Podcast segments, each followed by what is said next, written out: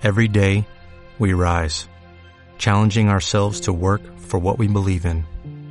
At U.S. Border Patrol, protecting our borders is more than a job, it's a calling. Agents answer the call, working together to keep our country and communities safe. If you are ready for a new mission, join U.S. Border Patrol and go beyond. Learn more at cbp.gov/careers.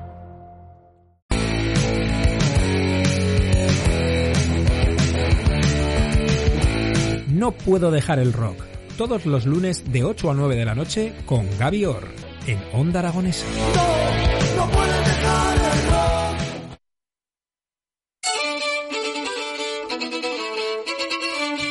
Bueno, pues son las 11 y 46 minutos, 12 menos cuarto del mediodía. Y eh, hoy hemos dicho ya por activa y por pasiva que es el día del coleccionista. Hoy nos visita en el estudio un viejo amigo, Ignacio Zarrán. Buenos días. Buenos días. Coleccionista por excelencia, ¿no? Bueno, ¿usted qué es? Coleccionista, ¿no? Bueno, para resumirlo, se podría decir que sí, que colecciono cosas. Coleccionas cosas, muchas cosas y eh, tenemos el estudio lleno de, bueno, lleno, una muestra, una pequeñita muestra de lo muchísimo que tienes y para dar visibilidad, por supuesto, a la cantidad de cosas que se pueden coleccionar. ¿no? Eh, tengo delante de mí, eh, para empezar a hablar, unas, unas cuadernos, vamos a decirlo, lleno de cromos. Tengo a David el Nomo aquí no soy un gnomo, ¿eh? yo soy siete veces más fuerte que tú, ¿no? Eso, eso Están la canción. Todos los, eh, todos los cromos, está completo esto, ¿no? Sí, exacto. ¿De dónde se sacaban estos cromos? Pues esto es una promoción que hacía Danone en su momento, no fue el único álbum, había más, y a la compra de esos yogures que tanto nos gustaba, pues nos regalaban un sobrecico de, de cromos. Ya. Los cromos yo creo que son, o pueden ser, el, eh, vamos, la referencia en cuanto a coleccionar, como los sellos, por ejemplo. Entonces, tenían que tener presencia por lo menos un par de álbumes, uno de ellos también muy muy típico de, mi generación. Sí, en este caso te cuenta una historia, ¿no? Y tú vas rellenando con esos cromos, ¿no? Darle las imágenes a esa historia que te cuenta, ¿no? Exacto, un, episodio que vimos de nuestra infancia, pues lo ponen ahí en sus fotogramas, en el álbum. David el Gnomo, sí señor, originario de la bahía de O'Neill, del lago argentino, de ahí es donde sale esa leyenda de, los gnomos, fantástica por otra parte. Yo siempre que vengo aprendo cosas contigo. es una maravilla. La bahía de O'Neill, eh, yo tuve la suerte de visitar ese bosquecito. Es un bosque que une dos partes del lago argentino y es una verdadera maravilla poder recorrerlo, ¿no? Y saber que la historia de David el Gnomo apareció ahí y salió de ahí, ¿no? Y eh, está todo tan eh, tan especial ahí que mm, hasta los puedes llegar a ver. Es, algo mágico lo que ocurre ahí, es muy, muy bonito. La bahía de O'Neill. Eh, bueno, eh, también tenemos otro de David el Nomo, me has traído, y después otra de Monstruos. Este álbum es, es muy especial, el álbum de Monstruos. Este no está completo, este es un álbum bastante complicado, entre comillas, de encontrar. Y la magia que tiene este álbum es que es un álbum español, que se hizo aquí en España, pero nadie sabe quiénes son los autores. realmente son dos, uno es el guionista y otro es el ilustrador. Y la magia que tiene este álbum es que detrás de cada pegatina, tú levantabas la pegatina, tenía una pequeña historia de la pegatina que vas a pegar. Y claro, sabemos que es autóctono porque tiene ciertas referencias a leyendas, folclores de aquí en España. Tenemos la chica de la curva. Es un álbum que tiene mucha leyenda, es un álbum que es muy apreciado y también te voy a decir, no sé por qué, en los 80 hubo un boom de álbumes de monstruos para los chicos de mi generación que es para estudiar. Además, este álbum, la magia que tiene también es que se pasa los derechos de autor por el, arco, por el arco del triunfo. Tenemos un Capitán Europa, no tenemos un Capitán América, por ejemplo. No tenemos La Cosa, tenemos Granito Man.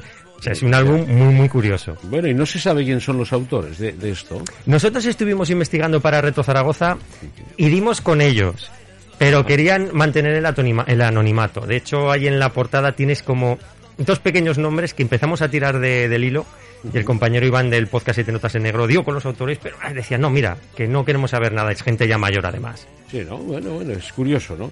Y además los hicieron y ahí se quedó, ¿no? Y ya está, y punto y final. Lo que yo no sé también si esta gente se ha buscado por internet, porque es un álbum que tiene muchísima repercusión. Entonces yo me imagino que si en cualquier momento glogue- gloguearan lo que es el álbum, encontrarían una, una repercusión y una búsqueda constante por sus personas. Ya, y que es difícil encontrar esos cromos ahora, ¿no? Ah, en, en muchos casos sí, Eh, sobre todo también el estado, que estén pegados, que no estén pegados. Ya. Hay álbumes que es complicado, hay otros que, que se vendieron muchísimo, por ejemplo los de fútbol, que es un mercado también muy interesante, pero creo que es algo más, algo más a todo el público. Ya. Y bueno, y esto que tengo en la mano es micro hobby. Claro, ¿Esto qué es? Bueno, te, tenía que tener presencia Reto Zaragoza Videojuegos Retro. Esa revista tiene exactamente 30 años. Fue el último número que se publicó de Micro Hobby, que era una revista exclusivamente centrada en el ordenador Spectrum, que es un ordenador que aquí en España, junto a Amstrad, Commodore MSX, tuvo mucha, mucha repercusión. Los videojuegos también es algo que a día de hoy se colecciona y también por muchas cosas, porque nos traen buenos recuerdos, porque en algún momento de nuestra vida nos ayudaron a pasar algún periodo así un poco delicado, porque Sí, son juegos divertidos. Esto es, esto es una locura de, de revista. ¿No? Es que tienes de todo. La, la magia que tiene esta revista es que además de videojuegos te enseñaban a manejar el ordenador, te enseñaban a programar, te enseñaban a hacer tus, tus pequeños eh, programitas con su código para que fueras un paso más adelante Está con hablando de los primeros videojuegos, ¿no? Cuando no existían, ¿no? En el 92 ahí ya llevaban cierta vida. De hecho te he traído aquí un par de Atari 2600, que esta consola igual te suena, que son del 78, el año que yo nací. Del 78. Del 78. Ya había consolas en el 78. Ahí si le das la vuelta tienes el copyright 1978. Sí, Entre sí, ellos sí. el famoso Pac-Man, que es el juego que yo creo que todo el mundo que todo el mundo conoce. Los videojuegos, pues eh, de un tiempo a esta parte, tanto máquinas como videojuegos se están coleccionando de una manera también muy muy desorbitada para la gente. Lote de cuatro juegos de Atari Bar. Ah, es que venían en un pack. Los juegos de Atari venían Sí, en un pack. sí. Es curioso, ¿no? Tienes aquí un juego español, Que este es el famoso Comecocos. ¿no? El Pac-Man, exactamente. Su conversión para Atari 2600, que no es una gran conversión, pero era la que había. Que quería jugar a Pac-Man en su casa, tenía que jugar a esta, a esta conversión. Ya, ya, ya, es curioso. Y este que tengo en la mano pone aquí algo así como Busimbel o ¿qué- ¿cómo se Abu Simbel Profanation. Simbel. En su estuche es un juego español. Eh, juegos españoles hubo antes, además con bastante fama, como la Pulga Fred. Pero Abu Simbel es el juego que todo el mundo recuerda por su exorbitado nivel de dificultad. A lo largo de 3.000 años, los mejores exploradores han intentado profanar el templo de Abu Simbel. Eh, llegar hasta la cámara mortuoria es eh, inaccesible, ¿no? salir con, con vida ¿eh? es imposible. ¿no? Es, claro, muy interesante. Es interesante, además es uno de los primeros juegos de venta profesional. Ya había industria y ya se empezaban Ya. a vender los juegos en Ya. grandes superficies y algo muy profesional. Sí, y en cinta de cassette. Por supuesto, y por supuesto, los primeros Spectrum que comentábamos antes. Pero en cinta de cassette, ¿cómo se jugaba esto? Tú ponías el cassette, le dabas al ordenador la orden de cargar, por ejemplo en Spectrum lo haz comillas comillas. Tú le dabas Sí. al play y conforme iba sonando se iba cargando el juego. Y por regla general un Spectrum en 5 minutos tenías el juego ya en pantalla. Ostras, es que es un, un milagro era entonces, ¿no? A mí me sigue pareciendo, realmente, mira si llevo años y me sigue pareciendo una locura que con los soniditos eso se transforme en esas imágenes en pantalla. Bueno, también se pueden coleccionar muñequitos, ¿no? De todo tipo. Por en supuesto. este caso, superhéroes. Me has traído aquí unos cuantos. Tengo aquí el Capitán América, es el que conozco, que lo veo por aquí, que está aquí tumbado el hombre. el Capitán América, pero no solamente el muñequito, sino los accesorios que llevaban estos muñecos, ¿no? Exacto, exacto. Estos, eh, estas figuras te he traído Cángel Conquistador, Daredevil, Capitán América. A día de hoy son muy famosos por las películas de Marvel y por los diferentes cómics. Forman parte de la línea de los juguetes de la Secret Wars. Ajá. En un momento de, de la vida de, de Marvel, cuando no estaba tan bollante como ahora, habló con Mattel para sacar una línea de, de juguetes. Y entre ambos decidieron sacar unos muñecos muy concretos para que los costes fueran los menores posibles. Con una serie de moldes poder sacar el mayor número de figuras diferentes. Y de ahí nacen las Secret Wars, que es una de las colecciones también que para mi generación más nos marcó. Y como tú decías, los accesorios, te comentaba antes que el accesorio más caro de estas figuras es el bastón que luce el personaje de Daredevil. Un bastón que al final es un- una especie de palote Un cortado, palito, un palito, palito. cortado, pintado de rojo y piden cantidades desorbitadas. ¿Por qué? Porque era lo primero que se perdía cuando Ya. jugábamos. Ya, y claro, lo más buscado, lo más preciado. Y en esta caja que tenemos aquí. Bueno, tenemos Los Caballeros del Zodíaco, ya un juguete caro para la época. Este está en perfecto estado, te lo he traído por eso. Sí. Tú lo puedes abrir, tiene como una sola pista, tú lo levantas y tiene todos los accesorios. No me atrevo, fíjate, es tan delicado. Esto, esto no se ve, no queda muy radiofónico, pero Es- ahí es- está. Es tan delicado, claro. Como puedes observar, perfecto, lleva- Está como recién comprado. Es ¿no? que está, vamos, está, es por eso lo he traído. Tengo varios muy, muy cuidados porque ya los compré con edad de que no fueran muñecos de batalla. Ya, no ibas a jugar con ellos. Exacto, exacto. Y este tiene todos los accesorios, como puedes ver, hay un montón. No es lo mismo que tú te compres este caballero de oro de cáncer a falta de las piezas que sean, que un caballero de cáncer en este estado. Eso también es importante a la hora de coleccionar, que lo que sea, en este caso las figuras, conserven pues todos los, los periféricos, incluso el blister, la caja, como está el de Caballeros del Sí. Zodíaco. Y están todo el zodiaco. Eh, faltaban, faltaban, pero estaban los más importantes. No sé si recuerdas la serie, pero había los caballeros de bronce, parte de los de oro, luego tenías de Poseidón. No eran todos porque había, al final había un montón. Me estoy refiriendo a esta colección en su momento. Ahora ya tienes todos. Bueno, eh, también eh, vamos a hablar un poco eh, de los eh, vídeos, los VHS famosos. Entonces había dos formatos en nuestra juventud, que era el VHS y el beta. Eh, en el beta hay menos, por lo que veo, es más VHS, ¿no? Lo Sí. que se ha conservado, ¿no? Sí, hay ciertos formatos. El sistema 2000 también, por ejemplo, es súper complicado. el de 2000, encontrar. el 2000, es verdad, sí señor, eso ya era, madre mía, casi casi profesional era aquello, ¿no? Y tenía muy buena calidad de visión. ¿Qué ocurre con los, eh, con los vídeos? Mira, aquí tengo Rambo 3 en dos versiones, una en VHS y otra en DVD. Eh, ¿Y por qué diferente carátula? ¿Por qué? ¿Qué ha pasado aquí? El tema del coleccionismo también va a ser muy importante para el tema de la preservación. Y tenemos eh, una serie de películas aquí y al final las películas son como un pequeño puzzle. Todo tiene derechos de autor. La portada, la banda sonora, el doblaje. Y durante una temporada aquí se editaron algunas películas en DVD, como la que tienes ahora en la mano, Rambo 3, que como no se renovaron esos derechos de autor de la portada, se puso un fotograma. Ajá. Con lo cual, si querías tener la portada original, en esa época tenías que recurrir al VHS. Ajá. Es un tema que eh, puede empezar a ser preocupante, el tema de la preservación. O sea, la que tengo en el VHS, esta es la portada original. Exacto, que es una ilustración. Una Aunque parezca una foto, es una ilustración. Una ilustración original de esa película, Ujú, Rambo 3. exacto. Después ya el VHS ya no se puede utilizar esa imagen y entonces tiraron de fotograma. Eso es lo que Hasta entiendo. que se vuelven a comprar los derechos de autor. Ajá. Eso pasa mucho, por ejemplo, con las bandas sonoras. Tenemos eh, películas que tienen una banda sonora pues de varios grupos y que caducan esos derechos de autor. Vez- Entonces la distribuidora, en vez de ir a comprar esos derechos de autor a cada grupo, dice, mira, cambiamos la banda sonora o la quitamos directamente. Ajá. Entonces la copia original es la del VHS. Después, ¿qué más películas tenemos? Porque tengo una de superhombres, estoy viendo. También la preservación va por el tema de que hemos hablado de Rambo 3, mundialmente conocido. Porque ahora aquí te dejo una película superhombres. ¿Qué demonios es esto, los tres superhombres? Bueno, pues no todas las películas en VHS eran grandes estrenos. Y hay muchas películas que no son ahora mismo de nadie. Entonces son películas de serie Z que no se vuelven a sacar en DVD, no se vuelven a sacar en Blu-ray, entonces el VHS es la única fuente que tienes para volver a traer esa película. Entonces esto lo que se hace es con un proceso con el ordenador, ripearlo y ponerlo al alcance de la gente para que puedan volver a ver. Están los tres superhombres, pero como esta hay muchísimos ejemplos. Autorizada para todos los públicos, eh, Bodenter Films era la distribuidora. Eh, pone hasta la dirección y pone, pone todo, ¿no? Es, es curioso esto, ¿eh?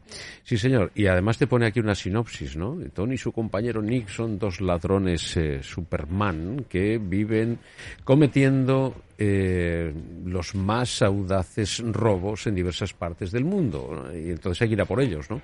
Ahí aparecen los tres superhombres. Pero ¿no? fíjate qué cucos eran, qué, qué carátula más llamativa. Fíjate cómo, bueno, luego la película la tienes sí. que ver, pero claro, las, las- Claro, estoy los juegos, las, el- las VHS se vendían también por eso. el Capitolio, ¿no? Es La cúpula del casa, la Casa Blanca, que quiero ver, y la Torre Eiffel por otro lado, la ciudad de Nueva York al fondo, ¿no? y los tres superhombres. Luego resulta que es pues, una película italiana, como tanto hacían nuestros amigos italianos con esas un, cosas. un espagueti eh, superhombres, ¿no? Pues Espaguetis están los tres superhombres en el oeste, también están. Bueno, eh, ¿qué más eh, tenemos? Porque hay una cosa que quiero hablar contigo. Sí. Eh, me has traído lo que el viento se llevó. Exacto. en dos Te- te, cintas. la acerco. En dos cintas de VHS, eh, 10 Oscars se llevó esta película, Lo que el viento se llevó. Y es una película castigada por el tiempo, ¿no? Digo castigada porque todo ha evolucionado y está considerada como eh, un- una manifestación eh, racista esta película. Exacto. Y están intentando quitarla del medio, ¿no? Exacto. Eh, hace poco hemos tenido prácticamente dos noticias de la mano, que HBO Max estaba eh, retirando de su catálogo lo que el viento se llevó sin ir más lejos y que Disney a la par pues ya decía que Camino al Sur, Canción del Sur, perdón, que es una canción que también, o sea, perdón, una película que también puede tener cierto paralelismo a lo que el viento se llevó. eh, esa película desaparecía. Porque Canción del Sur es una película donde después de la guerra de secesión hay un personaje que se, no recuerdo el nombre, tío algo, perdona que no, no lo recuerde. Que va contando la historias a un pequeño niño para que vaya superando sus miedos. Pero nos venden ese campo de, de, algodón como algo muy idílico. La personaje, El personaje afroamericano como alguien muy torpe que necesita un, guía para que todo vaya bien. Y lo que el viento se llevó realmente tiene parte de eso. También hay que recordar que el primer Oscar que se le dio a una actriz afroamericana fue a, una actriz de esta película. Estamos hablando del 39, lo que el viento se llevó. Mira, curiosamente, Camino al Canción del Sur, en el 46 se le dio el primer Oscar honorífico a un actor afroamericano también, fíjate lo que es en las cosas. Ya. Se contradice un poco todo esto, ¿no? Es que las películas lo único que hacen es reflejar la historia, ¿no? Y la vida del momento, el momento dado, ¿no? La vida que quiere reflejar en ese momento esa película, ¿no? No entiendo muchas cosas, hay cosas que se me escapan a mí. Lo que sí está claro es que gracias a los coleccionistas eh, se preserva, como tú dices, todas las obras, ¿no? Eh, si no, llegará un momento que seremos, eh, no podremos verlas, no podremos disfrutarlas en su origen, ¿no? Es el tema que, que, estamos viviendo ahora con el, con el digital. ¿no? Las grandes compañías eh, cogen su, su, catálogo y están en el derecho de secuestrar las películas que ellos quieran para lo que quieran. Yo entiendo que son cosas muy delicadas, lo que el viento se llevó a vista a día de hoy tú la ves y es complicada. Y en su momento también tuvo cierto, cierta repercusión negativa pero no deja de ser algo que en su momento se vio bien en Estados Unidos y se ganó 10 Oscar. Es Entonces, historia viva de la humanidad. Entonces lo que hay que hacer, eh, según mi criterio, es contextualizar las cosas. Esta película se hizo en el 39. Correcto. En su momento ya tenía cosas que, bueno, Ahora también, pero es una película que eh, tiene que estar al acceso de, la gente. Sí, señor. Bueno, para ir terminando, que se nos va el tiempo, eh, tenemos unas cuantas películas más que quiero que me nombres. Exacto, mira, te voy a dar. Tiburón. Todo un clásico. Te voy a dejar aquí. La venganza. La trilogía de ah, Tiburón. ¿Qué tiene de especial la trilogía de, Tiburón? Es que es la edición de Videoclub. Porque, claro, no todos los VHS se coleccionan igual y valen lo mismo. Las ediciones, por así decirlo, buenas son las de Videoclub, las que interesan preservar, porque contienen trailers, tienen los doblajes originales cuando se metieron en su momento. Entonces hay dos clases de, vertiente, la venta al público y el Videoclub. Yo te he traído las de Videoclub para que compares el tamaño de las cajas, un tamaño enorme, con por ejemplo esta, te doy Transformer número uno de dibujos. un tamaño más pequeñito, menos cuidado, eso es venta al público. Ya. Como puedes observar, cuando es de videoclub la caja es más grande, todo es más llamativo, tenías mucha competencia. Y va más protegido. También, también. Bueno, pues oye, eh, muchas gracias, eh. eh. Ignacio, se nos escapa el tiempo. Eh, felicidades a todos los coleccionistas en vuestro día y que gracias a vosotros podemos disfrutar de una cantidad de cosas, de objetos, de, de curiosidades y en definitiva de historia, que si no fuese por vosotros no, no la disfrutaríamos. Pues muchísimas gracias. Así que, Ignacio, muchas gracias y un, un placer charlar contigo y, bueno, eh, buscar un poco, ¿no? En nuestro en nuestro nuestra memoria colectiva, en definitiva. En nuestros niños interiores también. Ignacio Zarraz, muchas gracias. Gracias.